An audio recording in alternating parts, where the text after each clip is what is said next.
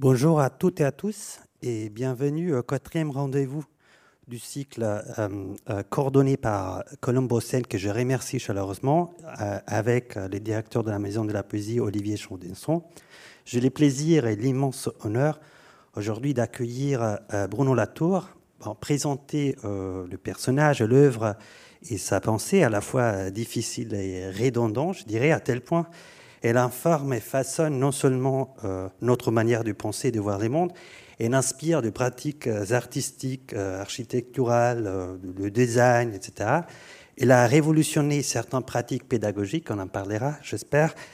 Et là aussi et surtout, et c'est pour cela aussi, entre autres, que nous t'avons invité, permis de reconnaître à l'écologie une place qu'elle n'avait qu'elle n'avait pas ni dans les sciences sociales ni dans l'espace politique. Bref, on pourrait dire que si Foucault avait écrit que le XXIe siècle sera délésien, il faut tout de même constater que dans son premier quart, ce siècle est clairement latorien. En fait.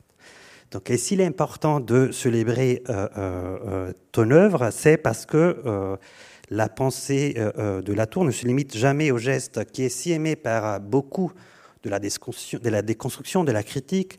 Il est une pensée qui permet à la fois de composer à chaque fois un nouveau monde, de composer avec une liberté inouïe les futurs, euh, il y a un très très bel, euh, euh, un très bel adage qui vient de Irréduction, donc la deuxième partie de l'un de tes ouvrages, qui dit rien ne s'est rien ne s'est réduit à rien, rien ne s'est déduit de rien, de rien d'autre, tout peut s'allier à tout. Et c'est avec ce principe qui, au fond, Bruno Latour avait à, tisser une œuvre euh, qui, qui, s'étend dans toute discipline et dans toute euh, forme de pratique. Il est né, je fais une toute courte présentation, il est né en 1947 à Bonn. Il a, une maîtrise de philosophie à l'université de Dijon. En 1972, il est reçu premier à l'agrégation et il part tout de suite au service militaire dans la coopération en Côte d'Ivoire, une expérience importante.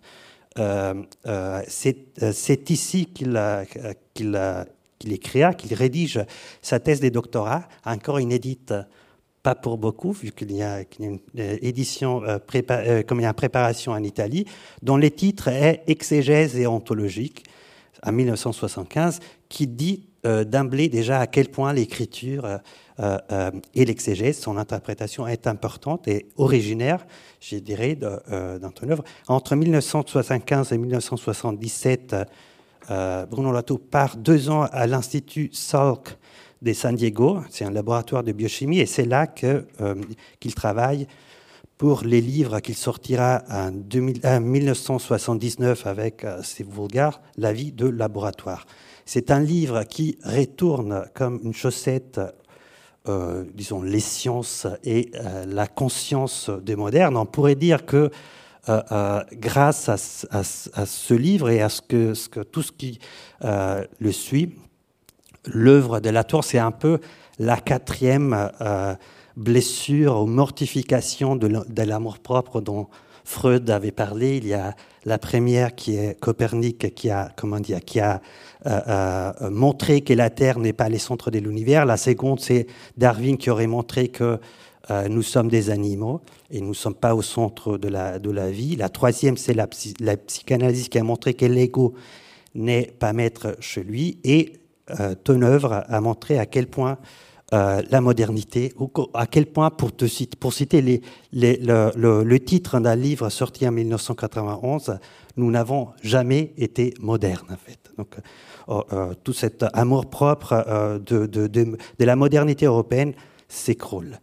Euh, je ne vais pas, euh, comment dire, m'étaler dans la liste de livres euh, qui ont suivi ce, ce, notamment Nous n'avons jamais été modernes. Je, cite juste les tout derniers livres dont on parlera aussi, qui, est sorti il y a quelques mois, qui s'appelle Où suis-je? Les sons du confinement à l'usage de terrestre. Et je termine la présentation en spécifiant que euh, tu es un, écrivain, et euh, euh, on, y, viendra tout de suite, mais que tu as pensé à immédiatement, tu as pu pratiquer et, et produire de la pensée aussi dans des contextes différents de, que, l'écriture de livres, notamment à partir d'une conférence donnée en juillet 2010 au Centre Pompidou, ce qui, les manifestes compositionnistes, tu as initié et inauguré une, formation expérimentale euh, nommé SPIP, c'est le programme d'expérimentation en art et politique, euh, euh, cofondé avec Valérie Pied et dirigé aujourd'hui avec Frédéric Aitouati qui est venu les mois derniers. Mais tu as été aussi un directeur et un commissaire d'exposition. Je, cite, j'en cite quelques-uns, Iconoclash, euh, en 2002 au, ZKM à Karlsruhe, Making Things Public, toujours à, Karlsruhe en 2005, Reset Modernity, et la toute dernière qui a ouvert euh, l'année dernière, Critical Zone, euh, toujours encore au ZKM. et je cite aussi le, la, Biennale des Taipei toi, euh, dont tu étais les commissaires avec Martin Guiner. You and I don't live on the same planet. Un autre chapitre important de cette œuvre rayonnante et, euh, si euh, vaste, c'est la pratique théâtrale que tu as, comment dire, pratiquée toujours avec Frédéric Toati.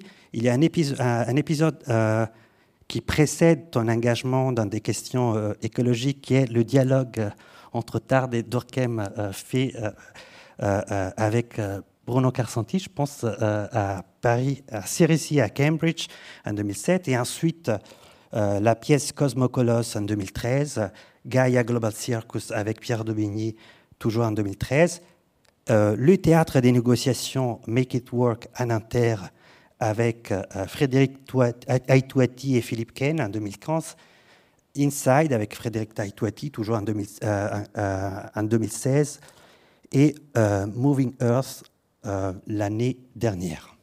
Donc, voici une, comment dire, toute petite partie de, tout ce que tu as pu faire et qui, voulait justifier à, quel point, comment dire, à quel point tout, ce que tu as pu faire a pu informer, a pu contager la pratique de, euh, beaucoup euh, d'artistes et des penseurs, dont moi-même. je voudrais revenir justement à la centralité de la question de l'écriture. Et pour le faire, je voudrais t'inviter à lire l'un des poèmes qui euh, d'une collection, d'un petit livre qui est sorti en 100 exemplaires, qui, est, euh, euh, qui vient de sortir, qui vient d'être publié. tu peux tu peux peut-être en, parler et qui est, qui est un recueil de poèmes que tu as écrit à l'occasion de tes séjours à Venise, à la Fondazione Cini. oui, je me suis dit que à la Maison de la Poésie, il fallait quand même que je vienne avec au moins un petit fascicule de poésie. C'est en l'honneur de Pasquale Gagliardi. Ça s'appelle Au pied du volcan éteint. C'est à la manière de Cavafi. Au pied du Vésuve, il se demande bien, l'archéologue, s'il aurait fui à temps, lui aussi, comme ces peintres surpris par la nuit ardente dans la maison de la Via dell'Abbondanza, au beau milieu de la fresque encore humide. C'est lui qui a dégagé de la cendre froide leurs peaux, brosses, compas et gobelets, au point de pouvoir déduire de leurs gestes suspendus qu'ils étaient trois peintres, ou peut-être bien quatre. L'un d'eux, dans sa fuite, a même renversé, sur le visage encore humide d'une diane couleur d'ocre, un plein seau de crépi blanc. Quand il relève un peu la tête, il se demande vers quelle porte il s'enfuirait, s'il devait planter là ses brosses et ses grattoirs, ses carnets et son pointeur laser pour échapper à cette coulée de lave qui monte à l'assaut du Vésuve, ce volcan grondant de villes, de vapeurs, d'usines, de bus et de bateaux, cette autre nuit ardente, innocente, indifférente, qui recouvre inlassablement la baie, la plus belle baie du monde, de ses couches de cendres brûlantes. Faut-il donc qu'il se résigne à rester là, lui aussi, laissant à d'improbables fouilleurs le soin de remplir de plâtre la forme évidée de son corps de savant, moulé dans la poussière noire Le vieux Pline se moquait des prêtres, a-t-il lu, qui prétendaient calmer le Vésuve par un sacrifice à Vulcain, au lieu de se réjouir stoïquement des forces de la nature, enfin déchaînées contre la flotte impériale des Romains. Mais lui, l'archéologue au salaire de misère, il cherche des yeux, quel bœuf sans tache il pourrait bien sacrifier pour suspendre un instant cette pluie de pierres ponces, légères et brûlantes, insouciantes et vides, qui couvrent la terre comme la mer de leur pesante superficialité, et qu'on en revienne enfin aux seules forces de la nature. C'est avec un soupir qu'il se remet à plat ventre pour prélever les précieux pigments. Il devait être quatre, oui, dont un apprenti plutôt maladroit, chargé de barbouiller les grotesques. Merci euh, infiniment. C'est un, poème, euh, au fond, entre Cavafis et Lucrèce, comment dire, la scène. Est-ce que, est-ce que, pour rester tout d'abord sur les poèmes, est-ce que la, la, la, poésie, la lecture de la poésie t'a accompagné euh, toujours ou, est-ce que c'est quelque chose de très présent Et l'écriture aussi, vu que tu as sorti ce... Je ne suis pas du tout un lecteur de poésie, disons même pas amateur, je picore. Mais pour moi, Cavafis, il n'y a rien au-dessus. Mais je, dis aussi des poètes euh, tout à fait démodés, comme Saint-Jean Perse. Euh, et je ne mets rien non plus au-dessus de Peggy comme poète. Voilà, euh, je, voulais, je, voulais, justement partir de Saint-Jean Perse et de Peggy, qui est l'objet de, de, de, de, ton premier texte, de, la thèse de doctorat. Euh, qui porte justement, qui porte sur cette indiade entre ontologie et, euh, exégèse. Une des choses au fond qui, euh, que tu répètes souvent, c'est que, et une des choses que, comment dire, que tu as pratiqué, c'est de, de, montrer à quel point, au fond, tout est une question d'exégèse, qui est toute une question de réinterprétation d'un texte qui est là et que nous n'avons pas su lire, nous n'avons pas su euh, euh, comment dire, euh, comprendre jusqu'au bout. Oui, ben, c'est ce qui m'a beaucoup intéressé dans, Peggy depuis tout jeune. C'est évidemment le fait d'avoir modifié le, ton de l'écriture avec cette fameuse question de est-ce que, pourquoi est-ce que Peggy répète, disons. c'est vrai, il répète, on ne peut pas dire le contraire. Question qui avait beaucoup intéressé Deleuze d'ailleurs dans différentes répétitions aussi. Et en même temps, euh, cette invention formelle est une invention philosophique d'une grande profondeur, puisque en bon élève de Bergson et en chrétien un peu, disons, pas très orthodoxe, mais il essaye de restituer l'ontologie propre aux êtres euh, religieux et nationaux dont il parle, et il le fait par, par une invention formelle extrêmement troublante euh, à l'époque. Les gens qui ont reçu comme cahier de la, quinzaine euh, euh, les, je ne sais pas, 5000 sonnets, de, de, les 5000 quadrans plutôt d'Ève ont dû euh, être totalement accablés. D'ailleurs, beaucoup disent qu'ils l'ont simplement mis, sur la table. Mais en même temps, cette répétition, justement, fait partie des choses qui m'ont toujours intéressé, c'est-à-dire en quoi une invention formelle permet de, capter des êtres inaccessibles autrement. Voilà, au fond, cette, euh, euh, cette capacité à saisir euh, l'émergence des êtres à partir de, signaux d'ordre formel est quelque chose que tu as appliqué souvent aussi dans, tes analyses, notamment dans, les livres sur, sur, sur Pasteur. L'un des exercices auxquels tu te livres dans les textes, c'est de montrer à quel point euh, euh, le, celle du pasteur n'est pas une découverte euh, d'un objet, d'une réalité qui n'existe pas auparavant, c'est surtout la reconnaissance d'une agentivité, d'une présence, d'une capacité d'agir d'un être qui était toujours là et qui n'était pas admis, qui n'était pas admis dans les cercles de, de, des êtres, comment dire, qui font société.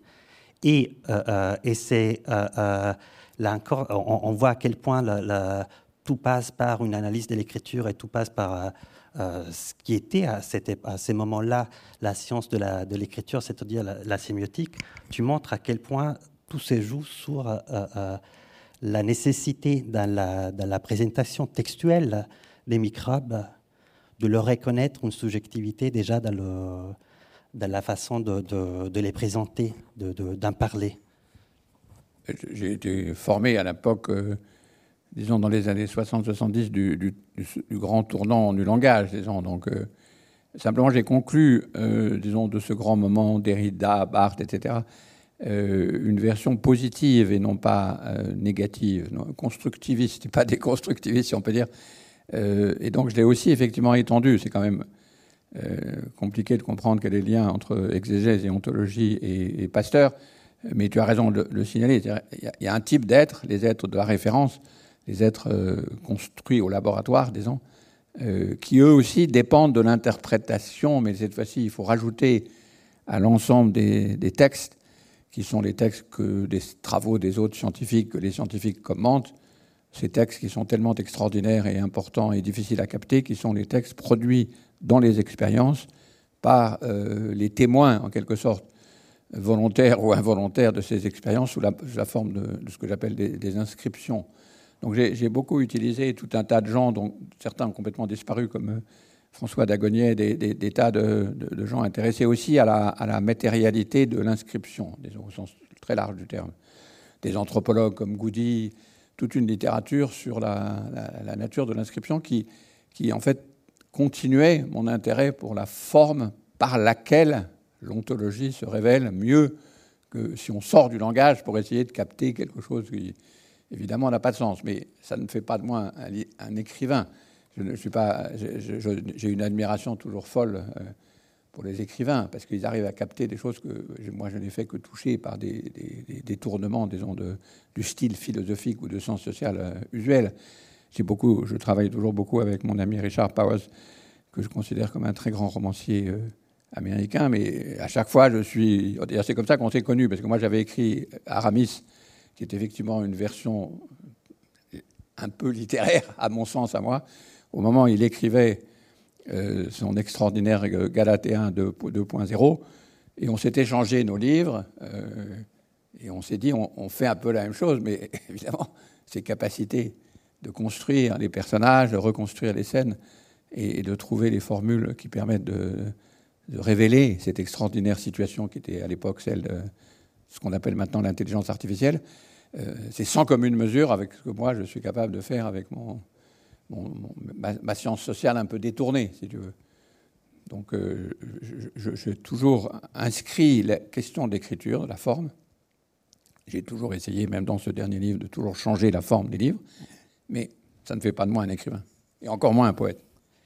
Euh, je serais un peu moins modeste, mais, mais comment dire, ce, qui, ce, qui, est très intéressant, c'est que euh, un, revenant sur la question de, de, de, euh, euh, Pasteur et des microbes et des laboratoires scientifiques que tu as évoqués. Au fond, le premier livre était assez étonnant. et c'est un livre qui s'inscrit sur cette capacité de reconnaître la centralité de l'écriture dans les travaux de quelqu'un qui n'est pas censé écrire. Donc, c'était un livre, je le, je résume et tu me corriges si je, si je fais quelques erreurs, ou euh, qui, a, qui a troublé profondément euh, euh, l'Académie de l'époque. Tout d'abord parce que c'est un, des livres qui fonde une nouvelle manière d'analyser les sciences et les techniques, mais surtout parce que le geste est extrêmement révolutionnaire. Au fond, tu appliques la science que normalement on appliquait pour comprendre les, cultures dites autres, en fait, pour, euh, tu, comment dire, avec un geste réflexif, tu les appliques à la culture à laquelle l'anthropologue ou l'anthropologie appartient, c'est-à-dire la culture moderne et l'expression par excellence de la modernité, c'est-à-dire la science. Donc, au fond, pour le dire de manière un peu rude, il s'agit d'appliquer l'anthropologie au laboratoire, c'est-à-dire de considérer les scientifiques comme, comme s'ils étaient des sauvages. Donc, et cette, euh, ce détournement réflexif produit en effet des, des résultats étonnants, très étonnants. Euh, tout d'abord, euh, ce qui t'amènera plus tard au livre Nous n'avons jamais été modernes, c'est-à-dire que la science ne fait que répéter qu'il y a une distinction entre sujet et objet, entre les personnes et les choses, mais n'arrête pas de faire parler les choses. Donc on a on a cette, euh, cette, euh, voilà, cette nécessité. Comme dire, on, a, dans un laboratoire, il y a des êtres humains qui ne font que prêter la parole à des objets inanimés. Et ensuite, et je reviens justement à la question de l'écriture, euh, et c'est quelque chose de très important, tu montres à quel point, pour que la science soit possible, il faut un travail d'inscription et des traductions, et que le véritable champ scientifique est ce, travail immense de, traduction, d'inscription et des circulations de cette écriture euh, euh, qui est soumise à des épreuves euh, même assez violentes pour qu'à la fin, un énoncé, une écriture puisse gagner. Donc il, y a quand même une... tu dis, je ne suis pas un écrivain, je ne suis pas un poète, mais il y a cette capacité de voir cette écriture que personne voulait voir, qui était euh, comme la lettre cachée sous les yeux de tous et de toutes, mais qui, n'avait jamais été euh, pointée sur les doigts. C'est une définition classique de la poésie, mais c'est plonger toujours, pour le dire de façon tout à fait naïve, le fond dans la forme, c'est-à-dire être toujours attentif à la forme par laquelle le, le, fond sort. Il se trouve que dans le cas des sciences, on l'avait peu utilisé parce que les, sciences étaient en, situation hors sol. Les résultats flottaient. En plus, il y avait l'idée qu'elles étaient dans la tête des gens et tout ça. Donc, ce qu'a permis l'anthropologie euh, des sciences, c'était en quelque sorte de la, relocaliser, d'abord d'une façon simple, c'est-à-dire où est-ce qu'ils sont, qu'est-ce qu'ils font, combien ils sont payés, quels sont leurs instruments, mais aussi, et c'est là où la sémiotique est, très utile, redonner aux personnages dits inertes euh, des puissances d'agir pour lesquelles la sémiotique est très attentive et forme un métalangage très, très utile. Peu importe l'école, finalement. Est-ce que c'est Pierce, est-ce que c'est Umberto Eco, est-ce que c'est Grémas? Moi, c'était plutôt Grémas, mais ça ne change pas. C'est la capacité de parler de ceux qui ont l'air d'être inertes, comme cette table, euh, en lui donnant une, capacité d'agir. Ce qui est aussi, c'est ça la particularité tout à fait magnifique que j'ai montré de très nombreuses fois et que beaucoup de gens ont montré, des articles scientifiques. Donc il suffisait juste de lire les articles scientifiques pour s'apercevoir qu'une fois qu'ils sont euh, saisis par la, grille de lecture, disons, euh, d'exégèse, justement, c'est une prolifération d'agency, de, puissance d'agir, qui sont l'objet dramatique extraordinairement euh, clair et, qui est le, focus, disons, de, de tous les articles, puisque c'est ça faire une découverte. Donc c'était pas très compliqué. Et, la, vie de laboratoire, en fait, est un, des nombreux usages, cette fois-ci, d'un cliché littéraire que j'ai utilisé, alors là, franchement, euh, avec une brutalité extrême, qui est euh, de traiter justement les objets comme des sauvages, qu'on ne fait plus avec les sauvages, qui d'ailleurs ont cessé d'être sauvages depuis que nous n'avons jamais été modernes. Donc c'est une façon de parler, c'est un genre euh, littéraire. de même que quand j'ai écrit Politique de la nature, j'ai joué avec le style disons, Rousseau euh, sans la beauté, mais euh, comme style d'approche. Et dans Aramis, le roman. Enfin bref, à chaque fois, j'essaie de trouver la forme, euh, disons, le genre littéraire qui correspond au, sujet. Quand j'ai écrit Jubilé, qui est plutôt sur les êtres religieux, ça, n'aurait aucun sens de parler comme les sciences sociales, puisque c'était, l'expérience de des êtres religieux qui m'intéressait. Donc là, c'est plutôt dans un genre, disons, comment est-ce qu'on pourrait dire, narratif, subjectif. Euh, et là aussi, parce qu'à chaque fois, euh, il faut s'ajuster à la, situation. Et donc, j'utilise effectivement des, trucs, si j'ose dire. Mais euh, non, la poésie et la littérature, c'est là. Ensuite, il y a au-dessus la musique. Donc, si tu veux, il faut savoir, faut connaître, reconnaître sa place.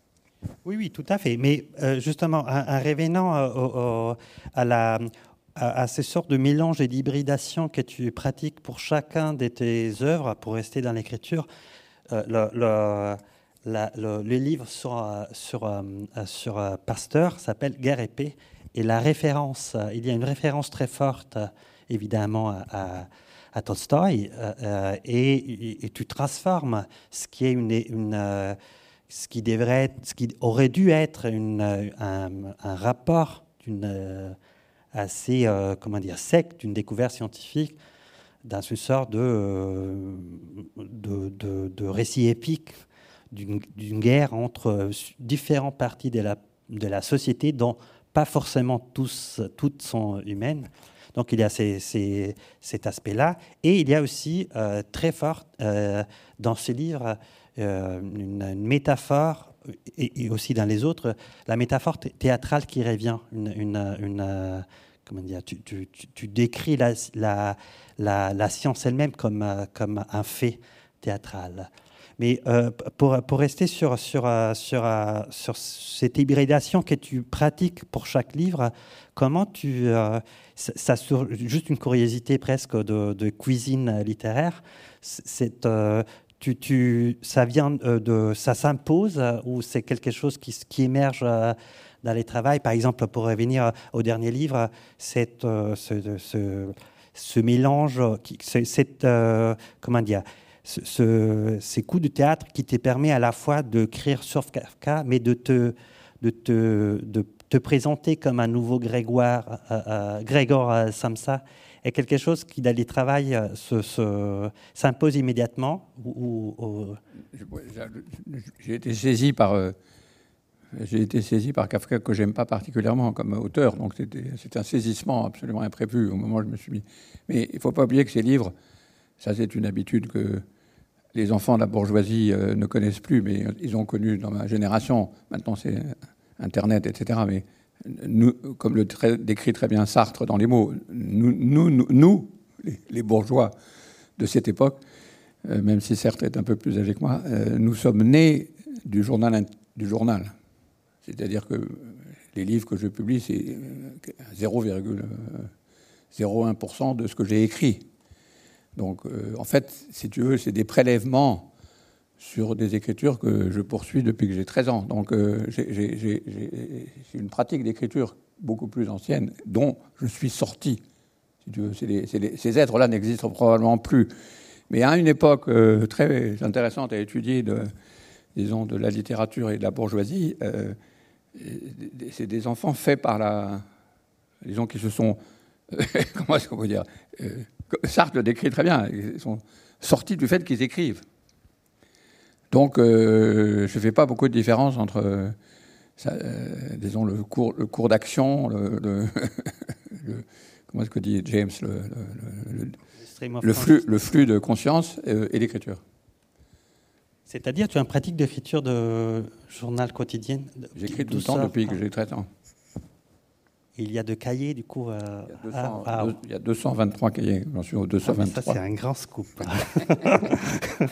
Je vais absolument commencer à les éditer. Et, euh, euh, ah. Non, parce qu'évidemment, c'est des, des, enfantillages au début quand tu as 13 ans. Et puis au fur et à mesure, tu penses parce que tu écris, et c'est l'écriture qui te fait penser. C'est pour ça que pour moi, il n'y a jamais eu de problème de savoir si j'étais écrivain ou pas écrivain. écrire fait penser. Parce que tu écris des trucs idiots, et la page suivante, quelque chose se passe, et la page suivante, quelque chose se passe. Donc tu, sors. C'est une bizarrerie euh, que j'ai beaucoup de, beaucoup de peine à enseigner à mes, à mes étudiants quand je fais des ateliers d'écriture euh, de thèse. Si, si vous écrivez pas, vous pensez pas.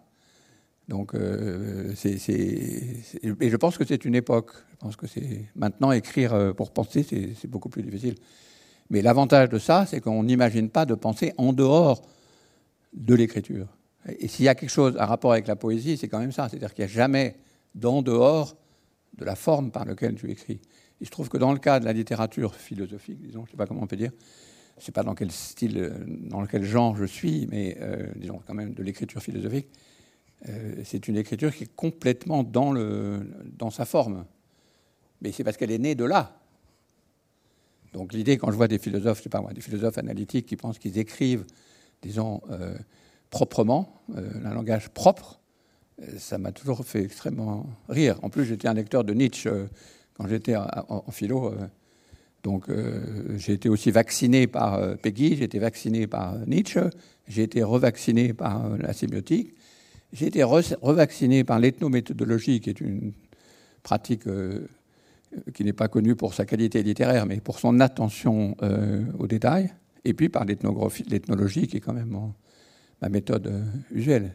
Tout ça, c'est des moyens de, se rendre attentif la, au fait que les, choses enfin, les choses importantes, l'ontologie des gens ne dépasse pas, ne sort pas de son réseau formel. Et donc c'est pour ça que pour moi, quand on me dit c'est bizarre, vous faites des pièces de théâtre, mais faire une pièce de théâtre ou faire un texte de philosophie euh, sur euh, le même sujet, c'est-à-dire sur Gaïa, pour moi c'est en complète continuité. Simplement, ce n'est pas le même public, pas, on ne s'adresse pas aux mêmes gens et ce n'est pas les mêmes effets. Mais c'est les mêmes êtres. C'est-à-dire, c'est ceux-là, ils, n'échappent pas plus euh, dans le langage philosophique, c'est pas un métalangage. En fait, c'est ça mon, ma doctrine. la philosophie n'est pas un métalangage. C'est un langage, à côté des autres. Et donc la transition est extrêmement facile, théâtre, euh, poésie, moi je ne peux pas y acheter en effet, mais exposition, qui est encore très intéressant parce que c'est un autre genre complètement différent de médium, euh, dans l'espace où les gens se déplacent, etc. Mais entre ça et un texte, d'ailleurs j'ai constamment fait la balance entre euh, écrire, j'ai fait ça pendant qu'on faisait l'exposition sur You and I Don't Live on the Same Planet c'est les mêmes effets. C'est d'autres effets, c'est d'autres publics, mais il y a une continuité parce que dans tous les cas, c'est la forme qui, tient la, révélation de l'ontologie, pour le dire simple. Et c'est pour ça que 50 ans après, j'ai relu ma thèse que j'avais jamais lue. Je me suis dit, tiens, mais c'est très bizarre, elle s'appelle Exégèse et ontologie. Finalement, je n'ai rien fait d'autre. Mais euh, vu, que tu as évoqué euh, la question de l'expo du théâtre, euh, peut-être c'est bien de, déjà d'y venir, parce que tu dis il y a une continuité, il y a ce, flux des consciences qui est aussi une écriture quotidienne de journal, etc.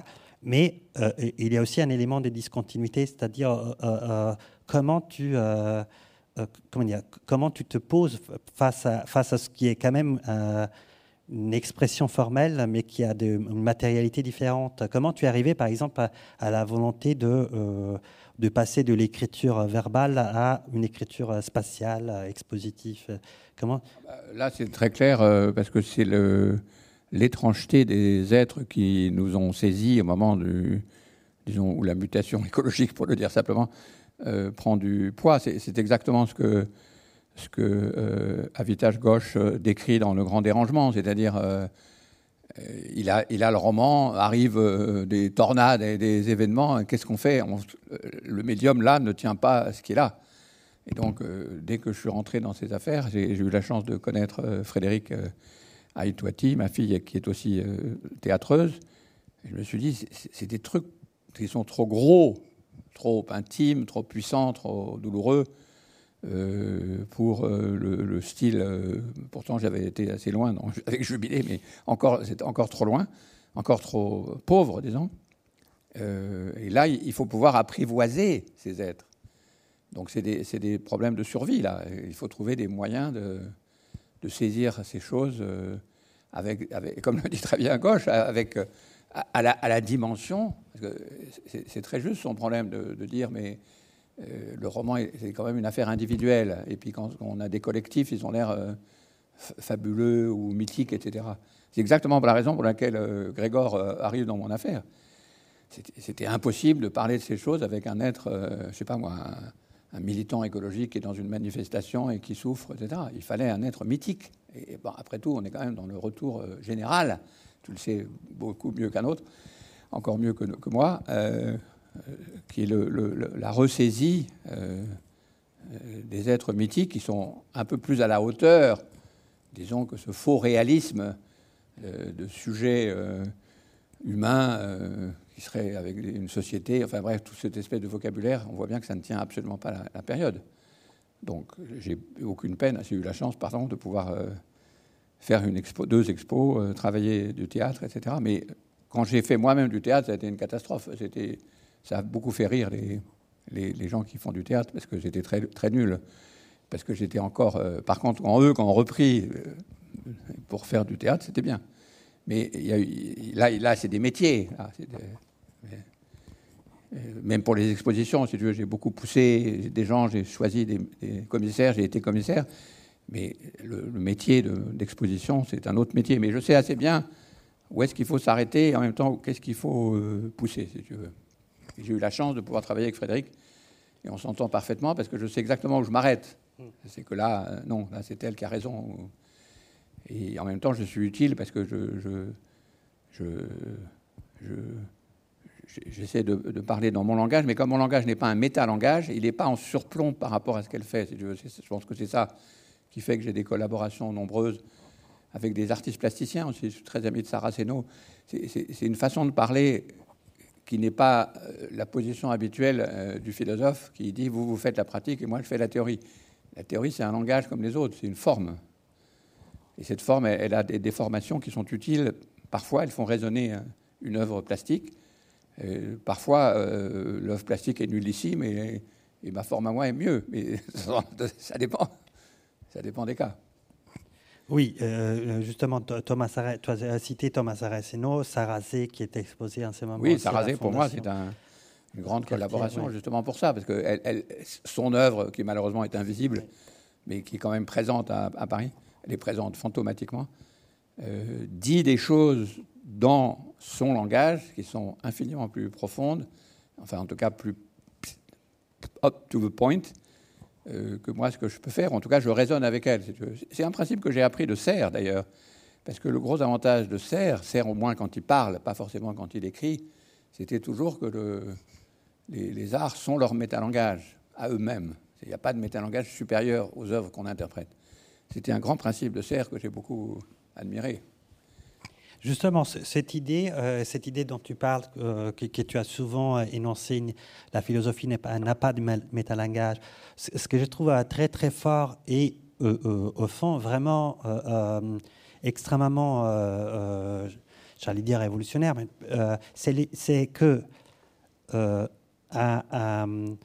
c'est énorme en principe que c'est à travers l'écriture que les choses, c'est à travers la, oui, la forme que les choses doivent se montrer. Toute question, tout, tout problème et toute limite euh, conceptuelle, euh, disciplinaire devient un problème d'écriture, un problème formel, un problème de style en fait. Et, et, et, tu transformes de cette manière-là une aporie, une impossibilité, euh, juste d'une invitation à changer d'écriture, changer des styles, changer des registres, ou bien, comme tu disais, s'associer. C'est juste la nécessité de s'associer à quelqu'un qui pratique mieux ou a, ou une agilité différente avec une, autre forme d'écriture, que ce soit l'écriture plastique, l'écriture théâtrale, l'écriture euh, euh, d'exposition, etc. Mais j'étais tout à l'heure avec euh, à Nanterre Amandier avec Ganacho, qui est une, grande danseuse que j'ai fait. bon, la première idée de Gaïa, c'était cette danse-là. Je ne savais rien de, ce que j'allais en faire. Tu, tu, peux, tu peux... Quand elle danse, elle, elle fait l'ange de la géohistoire. Je lui ai demandé de jouer. J'ai sorti à la sortie d'une pièce où elle jouait. Elle était absolument sensationnelle. Je l'ai abordée. Je lui ai dit Excusez-moi, mademoiselle, je veux absolument vous prendre pour que vous me fassiez un pas de danse très précis, de bouger en fuyant. Et c'était la première idée, bien avant que j'ai écrit le texte de, de Gaillard. Donc on passe de l'un à l'autre. Et c'est inversement. Pourquoi ma seule contribution à la poésie, si j'ose dire, la plus utile, c'est d'avoir euh, tenu pendant 20 ans des ateliers d'écriture de thèse avec des doctorants perdus parce qu'on leur dit vous faites une thèse sur en sciences sociales, mais on ne vous leur dit jamais comment écrire. Donc il euh, n'y a, a, pas d'atelier d'écriture de thèse. On leur dit qu'il faut avoir des idées, mais ils ne savent pas comment avoir des idées. Oui, elle leur dit d'écrivez ce que vous avez écrit, mais on n'écrit pas. Et le travail que j'ai fait, toute une série de méthodes que j'ai inventées au cours des années, qui ont, je veux dire, sauver un certain nombre de, de thésards et de thésardes perdus, c'était ce travail-là, c'est-à-dire de dire, mais vos problèmes sont forcément des problèmes d'écriture. Et si vous n'arrivez pas à les résoudre par l'écriture, dansez-le, bougez-vous, euh, et faites des gestes, euh, trouvez un moyen de... Parce que c'est de, de transformer le problème que vous avez, c'est pas un problème théorique, c'est un problème d'écriture. Et la, tragédie, la stratégie, la stratégie d'écriture est le sujet de, des ateliers. Et c'était très passionnant. Je n'ai jamais eu de plus grand plaisir. J'ai jamais fait moi de, de, séminaire de recherche parce que j'ai jamais enseigné mes propres affaires, mais j'ai toujours fait des ateliers d'écriture de thèse, même sur des sujets où j'étais pas du tout directeur, mais uniquement sur le problème de l'écriture. Et ce qui est, euh, euh, au fond, ce qui a été aussi extrêmement puissant, c'est de montrer que la question écologique, tu citais Amitav Ghosh et, son, livre sur les grands dérangements, mais euh, bien avant euh, euh, son livre, au fond, ce que tu as montré à partir de, Politique de la nature, c'est que l'écologie elle-même ou la crise écologique est, entre autres, ou peut-être surtout, une, une aporie de l'écriture, une aporie de, tout d'abord qui se montre dans les mots que nous utilisons, les mots nature, etc. Mais et je pense que c'est l'une des thèses les plus fortes et les plus belles du livre qui, a précédé euh, Où suis-je, c'est-à-dire Où atterrir. L'écologie est un problème d'écriture car elle se fonde sur une incapacité de décrire, par exemple, l'espace où nous vivons. Vous nous invitez dans le livre d'un Où atterrir de reprendre cet exercice à la fois ancien et très moderne des cahiers de doléances, c'est-à-dire de commencer à décrire, donc à écrire l'espace que nous habitons et de l'écrire en commençant par nommer les êtres auxquels nous sommes attachés. Est-ce que, est-ce que tu, donc, de ce point de vue aussi, l'écologie est une, une poétique manquée, une, incapacité de, de, d'avoir saisi à quel point euh, l'espace, la terre, Gaïa, se donne dans l'écriture que nous faisons quotidiennement. Tu, as, la même, euh, nous sommes sur la même, euh, la même tranchée, euh, parce que c'est le même problème pour toi et, pour, je crois, une génération entière d'auteurs et de, penseurs. C'est l'énorme décalage entre, disons, les affects et l'esthétique associée à l'écologie, qui quand même fait faire tomber les bras d'ennui et de, dire, on se dit, au fond, finalement, que cette planète, si c'est ça qu'ils veulent défendre, que la planète disparaisse, je veux dire, c'est tellement, euh, une fois que tu as des ballons avec de la terre, etc., c'est tellement lamentable. Et donc, c'est vraiment un problème. C'est pour ça que été, je ne connaissais pas le livre de, de Gauche que j'ai lu récemment avec un grand enthousiasme, parce que c'est exactement le sujet de ça. Nous manquons de, de, ces, esthétique. Alors, j'ai des tas de versions d'essayer de, de, sortir de cette situation, mais effectivement, l'une d'elles, qui est très émouvante quand on l'a fait avec des, participants qui ne sont pas du tout des poètes, ni des intellectuels, ni des universitaires, qui sont des opérations de description, d'autodescription. Oui, tu peux nous raconter le, travail que tu fais. Bah, c'est euh, des ateliers, euh, des ateliers d'autodescription dans des villages et dans des villes euh, françaises, j'en décris un peu là, dans la, où suis-je, qui ont l'énorme avantage de, de, sortir d'abord de l'indignation politique euh, classique, ou qui s'adresse à, on ne sait jamais exactement à qui, et qui est la description des conditions de subsistance qui ont un effet euh, thérapeutique très important, parce que brusquement on s'aperçoit évidemment qu'on est, dominé, on est, limité, etc. Mais en même temps, dès qu'on commence à faire la description de ce dont on dépend, on, reprend pied, parce que même si on ne sait pas tout, on, commence à, l'enquête en quelque sorte. Mais l'autre chose, c'est que évidemment tout de suite, ça se, noue ça se lie à des, expériences de forme. Et on est tout un groupe de gens, il n'y a pas que moi, il y, a des musiciens, des, hommes de théâtre, qui, essaient de travailler euh, ce qui se passe quand on se met à décrire ces conditions d'existence sans euh, péter un plomb. Parce qu'évidemment, c'est ça le problème. Et donc, euh, et évidemment, collectivement, et avec des disputes qui commencent tout de suite dès qu'on parle d'animaux, euh, d'Internet, euh, d'accès aux, médicaments, etc. Bref, exactement ce qui ne s'est pas passé dans le cas des Gilets jaunes. C'est-à-dire précisément redonner des capacités d'articulation, ce qui est au fond pas non plus une très mauvaise définition de la poésie, c'est une capacité d'articuler des situations. Et donc on invente des dispositifs pour à la fois révéler les émotions qui, sont créées par le fait qu'il y a un monsieur qui décrit euh, comment il essaie de, sauver sa, ferme en améliorant l'élevage de ces bêtes, mais il y a des végétariens qui sont furieux, etc. Tout de suite, on pourrait passer à une discussion politique au sens, disons, classique.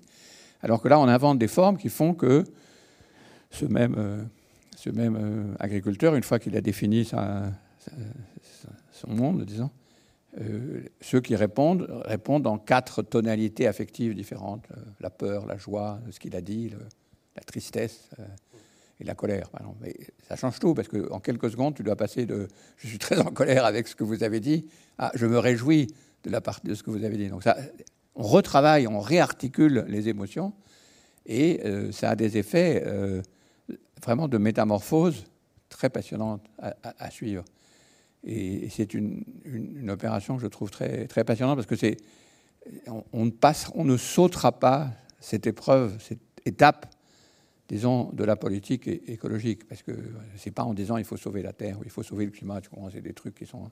Si on ne fait pas ce, ce, travail, qui est évidemment complètement à ras des pâquerettes, mais qui est un travail justement celui des doléances euh, et de, se réasseoir dans un territoire qui est évidemment attaqué, menacé, détruit, en partie ruiné, mais dans lequel on est, on n'est pas ailleurs. Et donc, euh, ce, travail de relocalisation, où suis-je, euh, me paraît très important. Et ce qui est, très touchant, c'est qu'au fond, on pourrait dire, on pourrait décrire cet exercice dont tu parle comme une, invitation, même une rééducation à cette pratique du journal que tu, que tu as évoqué au début. C'est pas, et pas sans rapport, effectivement. Et, que tu, et, dont tu disais, il a disparu. Euh, Je n'avais pas réfléchi. Mais pas.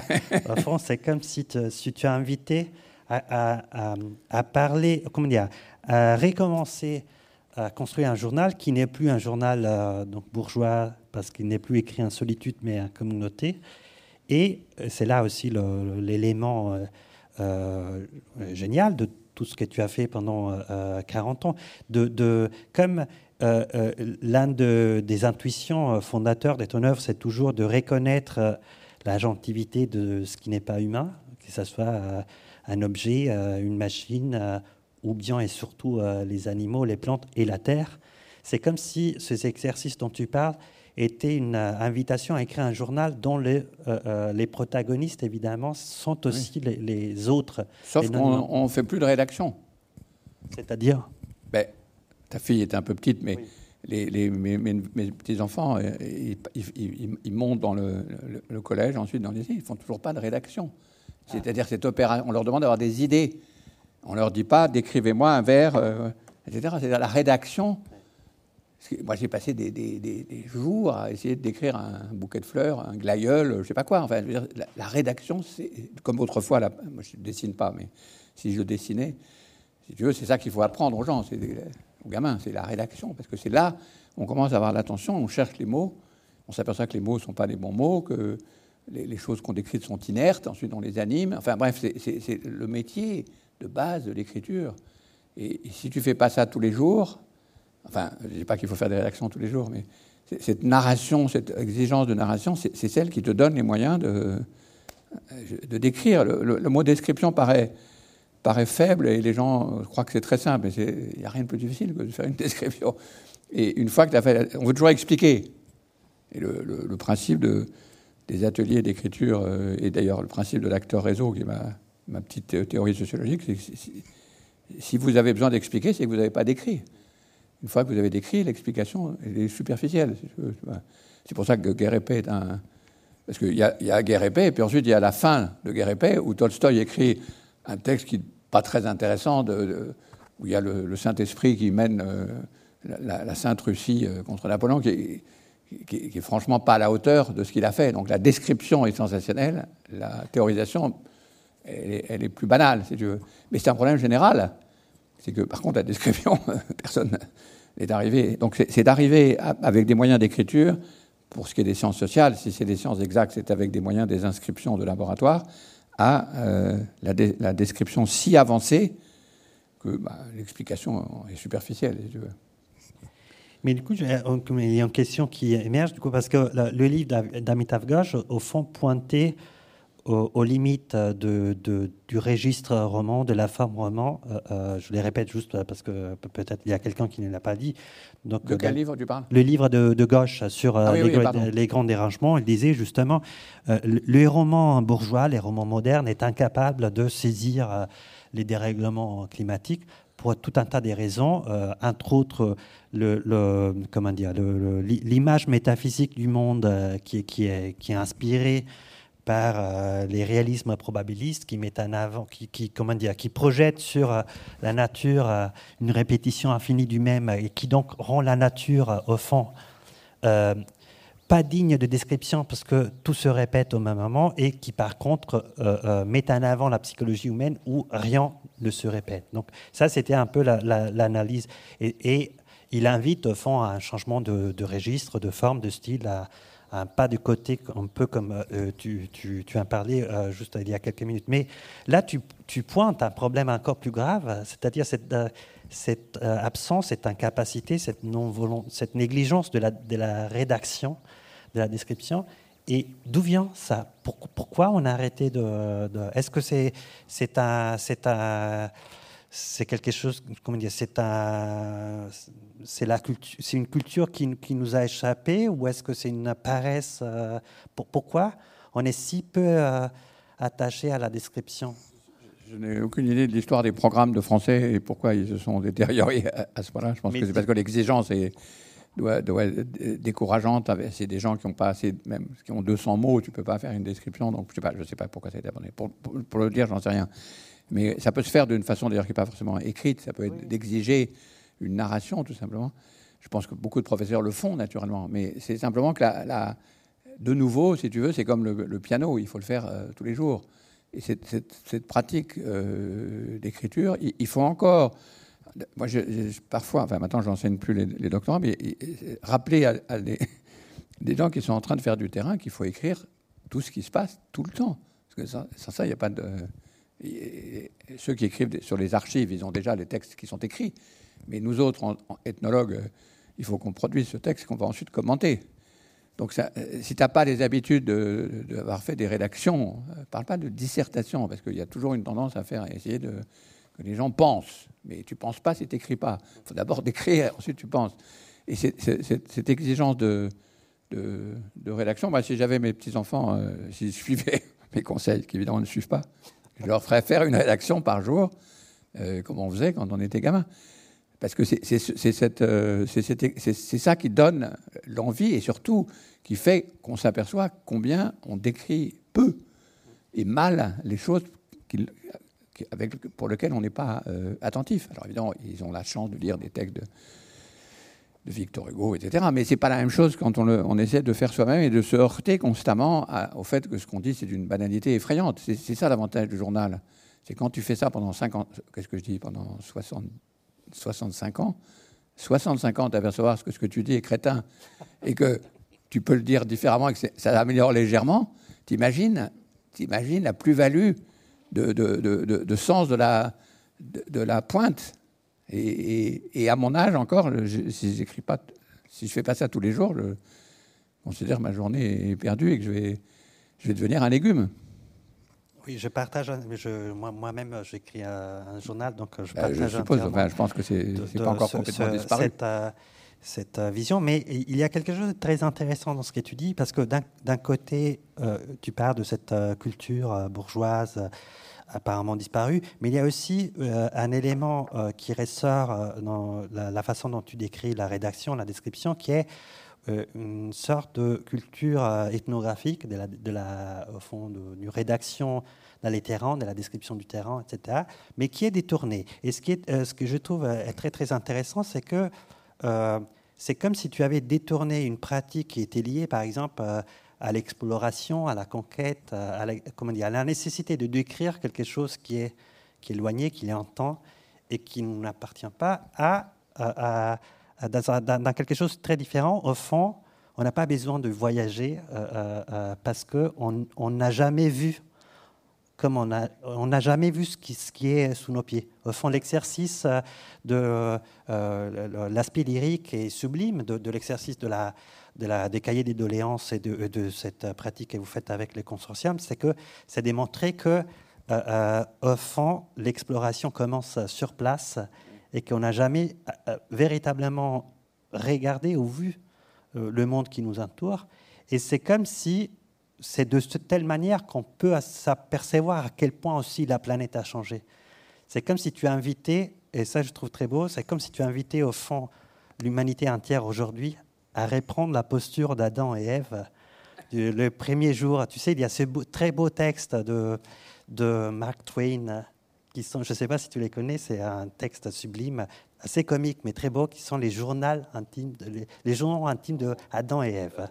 C'est sublime. Et, et justement, l'un des aspects les plus touchants de ces deux textes, c'est que il, il, est obligé à s'imaginer quelle est tout d'abord la sensation qu'il doit avoir éprouvé les premiers visages qui s'ouvrent sur la terre, en fait, les, yeux qui ont touché pour la première fois, et surtout l'embarras de baptiser, nommer n'importe quoi, euh, passe sous tes yeux.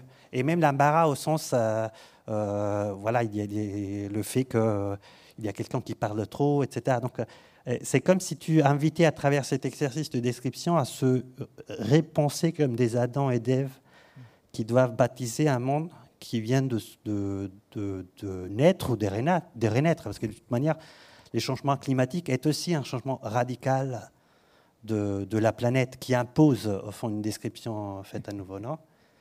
Oui, on, renaît. On renaît dans un monde assez différent où on a été chassé du précédent, on rentre dans le nouveau. Je ne sais pas, je voudrais absolument lire ces, journaux dont tu parles. Il y a quelque chose de spécifique dans la description, c'est que c'est la reprise de la description qui compte. Parce que c'est le, constant, c'est ça où l'exégèse est évidemment euh, utile. Et c'est là où, de nouveau, euh, toute cette espèce de forme de répétition, elle capte quelque chose de très important.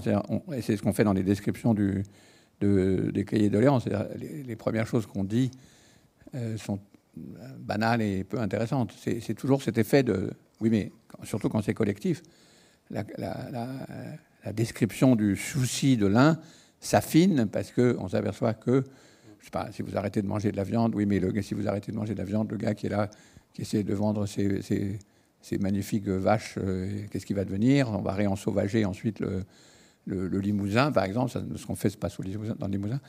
Euh, brusquement, le paysage va changer. Enfin bref, ce, ce, nous, par l'opération de redescription, qui s'affine. C'est là où on gagne de nouveau en capacité d'attention et en articulation. Toute la question, c'est de pouvoir articuler les relations que nous entretenons avec les, êtres.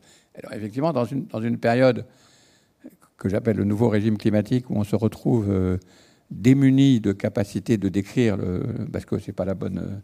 Euh, on n'est pas à l'endroit où on croyait, on n'est pas dans l'époque où on croyait, on n'est pas les êtres qu'on croyait.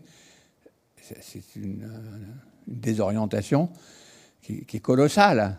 Et donc l'idée qu'on va réutiliser le petit vocabulaire, disons, de, disons, la sociologie ordinaire, des luttes habituelles, etc., pour capter le fait qu'on n'est pas au bon endroit, que ce n'est pas la bonne époque et qu'on n'est pas les gens qu'on croyait, euh, c'est quand même assez peu probable.